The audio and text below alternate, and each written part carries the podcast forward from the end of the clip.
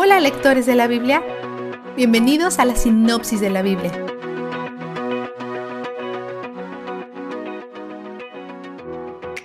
Cuando a Jacob y a su familia se les acaba la provisión de grano, él accede a dejar que Benja vaya con sus otros hijos a buscar más comida, porque Judá acepta tomar responsabilidad si algo sucede.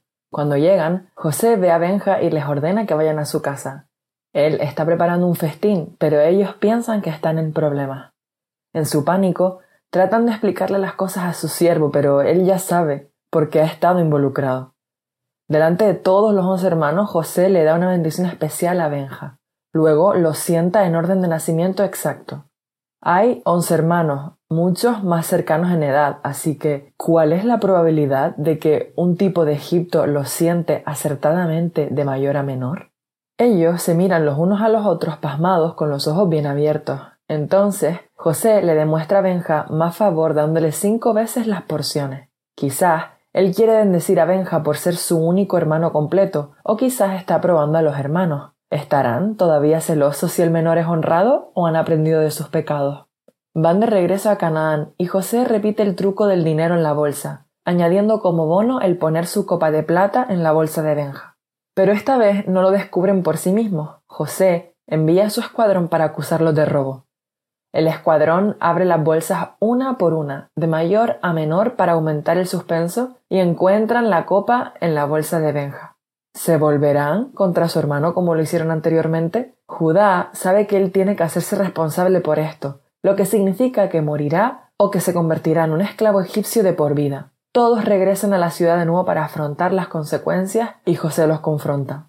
José brevemente menciona que él puede practicar adivinación. Esto puede ser una amenaza sin fundamento para despistarlos, o puede ser que él sí practica adivinación, ya que es una práctica común en Egipto, aunque esto no quiere decir que Dios lo aprueba. O puede que se refiera a su habilidad de discernir la verdad a través de intervención divina y discernimiento, como en la interpretación de sueños. La adivinación no ha sido prohibida por Dios todavía, pero sigue siendo irrespetuoso en el mejor de los casos, y malvado en el peor, el buscar respuestas y guianza de espíritu en vez de Dios. Muchos eruditos piensan que José estaba fingiendo, como hacen los interrogadores cuando están tratando de hacer que un sospechoso confiese. Pero no pueden confesar porque son inocentes, al menos del robo de la copa. Judá dice que ellos tienen la culpa. Para diez de ellos es la culpa de la supuesta muerte de José, por parte de Benja, es posible que Judá piense que sí robó la copa. Judá da un hermoso discurso que muestra cómo Dios lo ha humillado y trajo arrepentimiento por su parte en vender a José, a perder su esposa y dos hijos, a tener su propia hipocresía revelada cuando se acostó con Tamar. Este es el individuo que originalmente sugirió que mataran a José y ahora se está ofreciendo en lugar de Benja. Este es un retrato de Cristo y es apropiado porque Cristo el hermano mayor, se ofrece él mismo por nuestra culpa, el hermano menor. Al final del discurso de Judá, José ya no puede fingir más y les dice que él es su hermano. Él les habla en hebreo sin necesidad de intérprete. Trata de calmar sus temores, pero no puede calmar el asombro en ellos. Es como si estuvieran viendo un fantasma. Les dice que se muden a Egipto para que escapen de la hambruna. El faraón ofrece proveer todo para ellos, lo mejor de la tierra, Jacob está atónito cuando sus hijos le traen las noticias, pero cuando la caravana llega le confirma lo que le habían dicho. ¿Cuál fue tu vistazo de Dios? Dios nos invita a libertades que solo vienen al conocerlo y confiar en Él. En el 45 del 5 al 8, José se apoya en la soberanía de Dios para eliminar los remordimientos de sus hermanos. Ellos no han descarrilado ni los planes ni las promesas de Dios con sus pecados. Dios está obrando en todas las cosas esto no solo nos ayuda a perdonar a los que se arrepienten de pecar en contra nuestra, pero también nos llama a perdonarnos a nosotros mismos.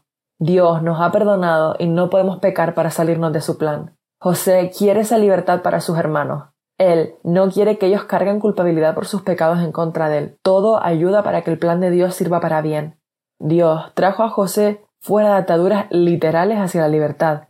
Él trajo a los hermanos de José de atadura emocional a la libertad y Él ha traído a todos sus hijos adoptivos fuera de atadura espiritual a la libertad.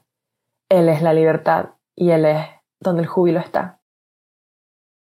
Tal vez es tu segunda, tercera o cuarta o quinta vez pasando por la Biblia con nosotros. O tal vez es tu primera vez, pero quieres elevar a otro nivel con otro reto. vale. Tenemos algo para ti. ¿Sabías que ofrecemos otro podcast diario? Es un podcast de 90 segundos llamado The Bible Kneecap. En este podcast, el enfoque es la oración, basado en la lectura del día y el vistazo de Dios. Por cierto, se llama The Bible Kneecap porque significa oración de rodillas. Está disponible por nuestra familia Patreon y la gente que se une a esta clasificación dicen que les encanta no solo leer y entender la palabra de Dios, pero orando y meditando de ella también. En verdad ayuda a completar la lectura del día en una manera bellísima. Primero escuchamos de Dios y luego respondemos a Él. Si tienes interés en recibir los dos podcasts diarios, la sinopsis de la Biblia y The Bible Kneecap, visita nuestro link a Patreon por más información. La sinopsis de la Biblia es presentada a ustedes gracias a D-Group, estudios bíblicos y de discipulado que se reúnen en iglesias y hogares alrededor del mundo cada semana.